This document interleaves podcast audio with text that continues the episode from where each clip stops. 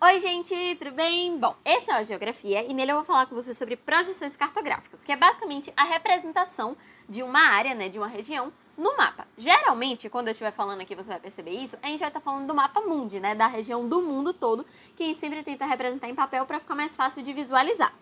O problema aqui é que existem vários tipos de projeções diferentes e cada uma delas tem sua própria particularidade. Se não seria muito fácil, né? Se todas fossem iguais e desse para você entender basicamente como o mapa funciona, você estava feito. Só que existem tipos diferentes por causa de três propriedades principais. Quando você está fazendo um mapa, você precisa representar a área, a forma e a distância do que você está representando. Só que nem sempre você vai acertar esses três pontos. Na verdade, você nunca vai acertar esses três pontos. Então, a depender de onde a projeção peca, aí vai ser qual projeção a gente está falando.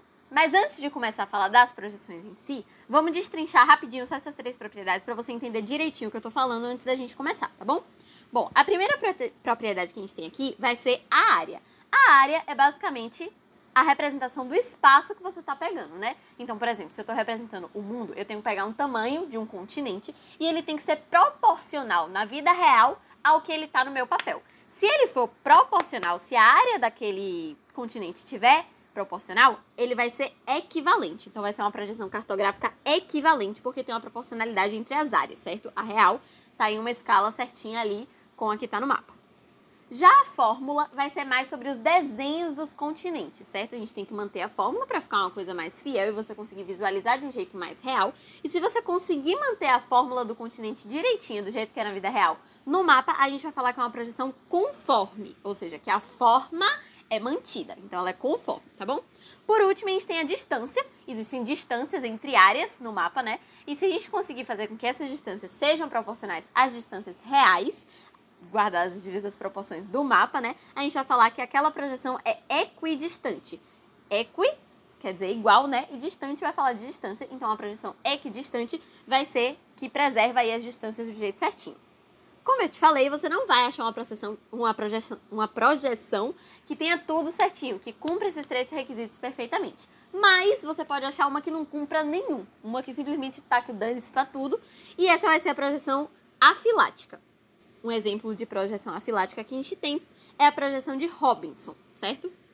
Mas ok, seguindo em frente, como a gente tem três propriedades aí que eu te falei, né? Área, forma, forma e distância, a gente vai ter também três tipos de projeção que vão ser a projeção cilíndrica, que é a mais comum, é a que a gente mais usa e é a que você conhece. Quando você pensa em um mapa mundo, você pensa na cilíndrica, garanto. À medida que eu for falando, você vai percebendo. Mas a gente vai ter a cilíndrica, a plana azimutal ou polar, mas que você vai chamar mais de azimutal, que é aquela da ONU, sabe? Ah, não sei se você já viu o símbolo da ONU, que é o mapa mundo ali focado no Polo Norte. Então, aquilo ali é uma projeção azimutal. E a gente vai ter a cônica. A cônica é a que você menos viu na sua vida, mas que você vai aprender e vai conhecer agora. Começando pelo fácil, vamos direto na cilíndrica. A cilíndrica foi criada por um cara chamado Mercator, então às vezes vai aparecer projeção de Mercator, é só você saber que é a cilíndrica, é a que você mais conhece, certo? E ela vai ser sempre muito política. Por quê? Se você pegar um mundo, se você pegar um mapa do mundo, se você abrir aí seu WhatsApp e você clicar no emoji de mapa do mundo, você vai ver como ele é eurocêntrico. Por quê? A Europa fica justamente no centro do mapa. Podia ter qualquer coisa no centro, porque o mundo ele é circular, né? Ele é redondo. Então não tem um meio do mundo.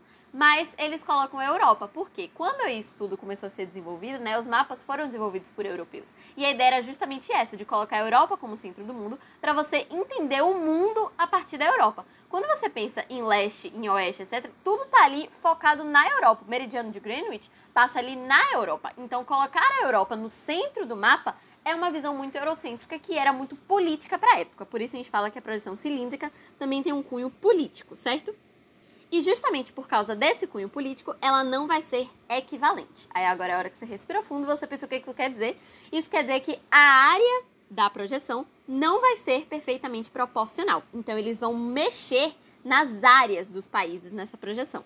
Para fazer o quê? Para crescer a Europa, logicamente, porque a Europa ela é piquititica, só que ela queria dominar o mundo inteiro. Então tinha que ter uma ideia de que ela era maior. Então quando você amplia a Europa e coloca ela no centro, ela dá uma impressão de poder geográfico maior do que o que ela realmente tem. Então, se você pegar aí uma projeção cilíndrica, você vai ver que, por exemplo, a Groenlândia, né, que é aquela ilha que fica ali perto da Europa, é imensa. Ela parece do tamanho do Brasil, só que na vida real ela é piquititica. Então, eles mexeram muito nas áreas. Então, a cilíndrica ela não é equivalente. mas ela é conforme e equidistante. O que isso quer dizer? Ela mantém a forma de tudo, então os paralelos cruzam os meridianos do jeito certinho, a forma dos continentes tudo certinho, tudo ok. E ela mantém as distâncias, certo?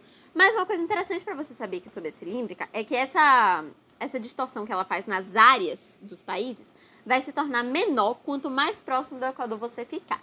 Então, se você estiver ali perto do marco zero de latitude, perto do Equador, as áreas vão ser mais condizentes com o que elas são na vida real. Se for chegando nos polos, elas vão ser cada vez menos, por isso que eu te falei que a Groenlândia é descaradamente, absurdamente é, desproporcional à realidade, porque ela fica ali bem perto do Polo Norte, tá bom? Agora, como toda política tem um contraponto, eu te falei aqui que essa projeção cilíndrica de Mercator é super eurocêntrica, né? Só que existe o outro lado da política, que aqui vai ser a cilíndrica de Peters. Então a gente tem esses dois aí, aí na cilíndrica, né, que são Peter e Mercator.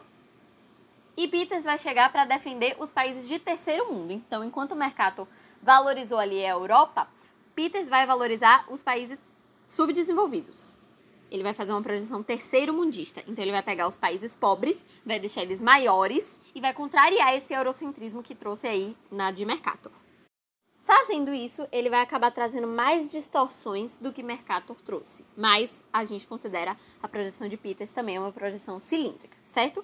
Bom, a próxima, que é a azimutal, que é a da ONU, que eu te falei, é a da ONU justamente por não ser política, porque ela é equidistante. Então ela mantém as distâncias de tudo. E como geralmente a gente pega, a gente pode pegar de qualquer lugar, né? É como se você pegasse a bola que é a Terra, né, ali a esfera da Terra, e você colocasse ela em cima de um plano. E tudo que esse plano encosta, achatado, formaria aí a projeção plana ou a projeção azimutal. A gente chama ela de polar também porque geralmente o ponto central que a gente usa, que é o que a ONU usa, é um polo. Porque como o polo não tem domínio político, a gente vai estar representando a política do mundo inteiro do mesmo jeito, em pé de igualdade, justamente por ser equidistante, certo? Por manter as distâncias.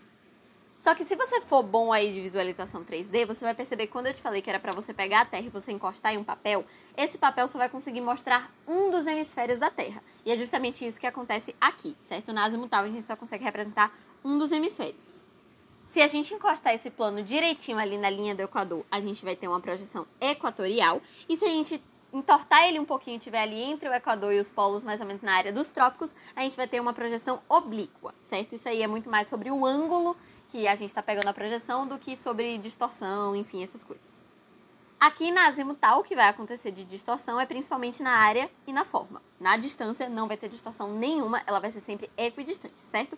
E uma coisa legal de você saber aqui é, de, é que como ela geralmente é circular, né? Se você for parar para prestar atenção, ela é circular. Os paralelos vão ser círculos concêntricos, então eles têm um centro em comum, que vai ser ali, por exemplo, o Polo Norte, que a gente pega como centro, né? E os paralelos vão estar dando círculos, dando voltas em volta desse ponto comum. E os meridianos vão ser radiais, ou seja, eles vão partir do mesmo ponto dali do centro e vão até a borda do mapa, tá bom? Por último, a última projeção que a gente vai ter aqui vai ser a projeção cônica, que é basicamente você pegar o globo terrestre, você botar um papel envolvendo ele em um cone e depois planificar esse papel. Você vai ter ali uma projeção da Terra, certo? Aqui os meridianos também vão ser radiais, ou seja, eles também vão sair do mesmo ponto, porque sai ali do topo do cone, né? E os paralelos vão ser equidistantes entre si. Então, a distância entre eles vai ser conservada direitinha e vai ser igual. Para finalizar esse áudio aqui, eu queria só que você lembrasse o que é anamorfose. Anamorfose é um tipo de mapa, só que é diferente de tudo isso que eu estou te falando de projeção cartográfica. Por quê?